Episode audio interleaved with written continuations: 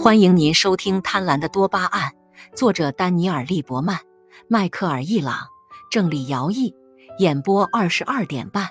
欢迎订阅《贪婪的多巴胺》第三章：掌控的力量。假装待人和善有用吗？在狂怒之下把订书机扔到房间另一边后，詹姆斯被老板建议去做心理治疗。詹姆斯已人到中年。在一家大公司里担任副总裁，他为人不够随和。他成功的唯一原因是他具有坚韧的品格且工作努力。他告诉治疗师，如果他没有把自己变成有用之才，他早就被解雇了。问题在于他总是生气。他小时候被虐待过，而且他从来没有与这段经历和解。他从未告诉过任何人这件事，并试图说服自己这段经历没有什么影响，毕竟都是很久以前的事了。他离过两次婚，后来就放弃了恋爱，全心全意的投入工作。多年来，他易怒的情况越来越严重。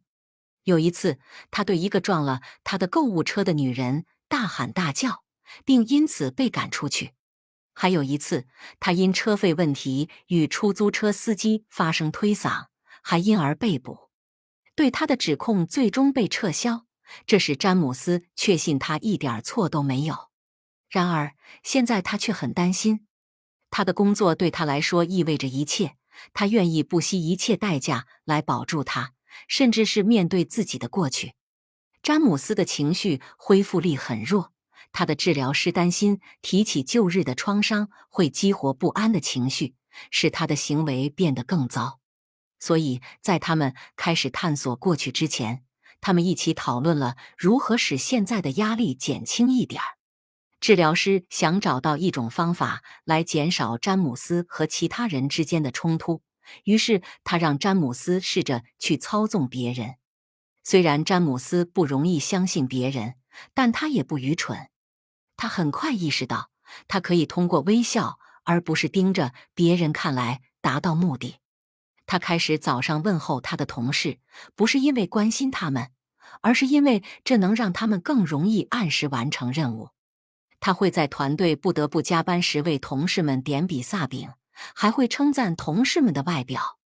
他成了一个老道的操纵者，他很享受这种状态，他喜欢这个新的力量之源。但也喜欢同事们回报给他的微笑。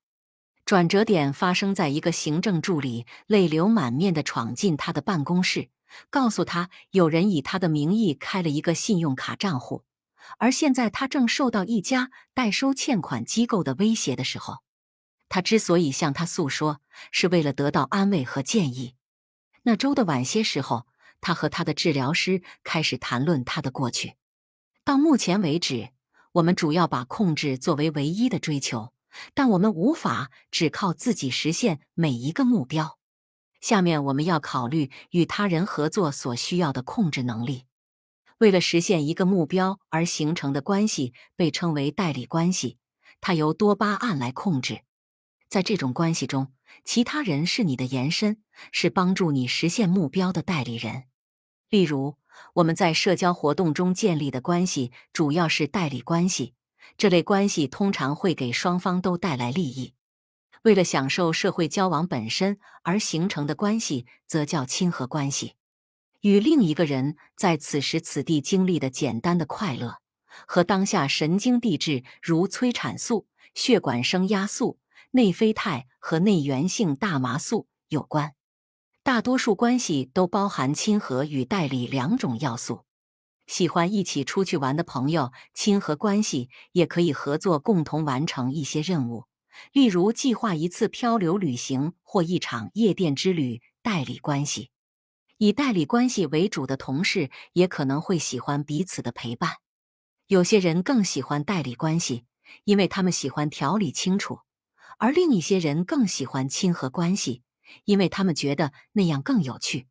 有些人对两者都很应付自如，有些人对两者都不擅长。每种不同的关系偏好都代表着不同的个性类型。代理型的人往往性格冷静而疏远，亲和型的人则温和而热情。他们喜欢社交，会向他人寻求支持。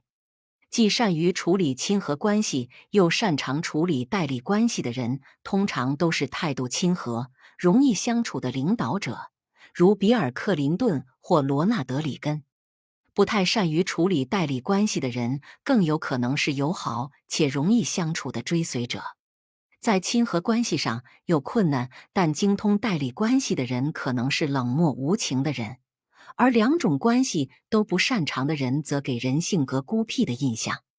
代理关系的建立是为了控制环境，以尽可能多地从中获取可利用的资源，这是控制多巴胺掌管的领域。尽管我们认为控制是一种积极的，甚至是有些侵入性的活动，但也不一定。多巴胺不关心如何获得某种东西，它只是想得到他想要的。因此，代理关系也可能是被动的。例如，经理在员工会议上通过保持沉默获得他想要的结果。代理关系很容易带有剥削性质。例如，科学家让人们参加一个危险的实验而不告知风险，或者一个雇主以虚假的借口雇佣某人，以压榨劳动者的辛苦劳动。但代理关系也可以充满美丽的人性光辉。美国诗人拉尔夫·沃尔多·爱默生写道：“你知道真正的学者的秘密吗？那就是我遇到的每一个人，在某个时候都是我的主人，而我要向他学习。无论一个人多么无知、卑微或愚蠢，他都知道并掌握一些爱默生认为有价值的东西。爱默生希望从所有人身上找到智力的价值。”不管他们在生活中的地位如何，这是一种代理型的关系，因为这种关系是为了获得知识，这与有人陪伴的当下乐趣无关。这句话有趣的点是，爱默生称这样的人为“我的主人”，他通过顺从来描写控制，而这种顺从表现为尊重、谦逊和服从。听众朋友，本集已播讲完毕。请订阅专辑，下一集精彩继续，欢迎收听。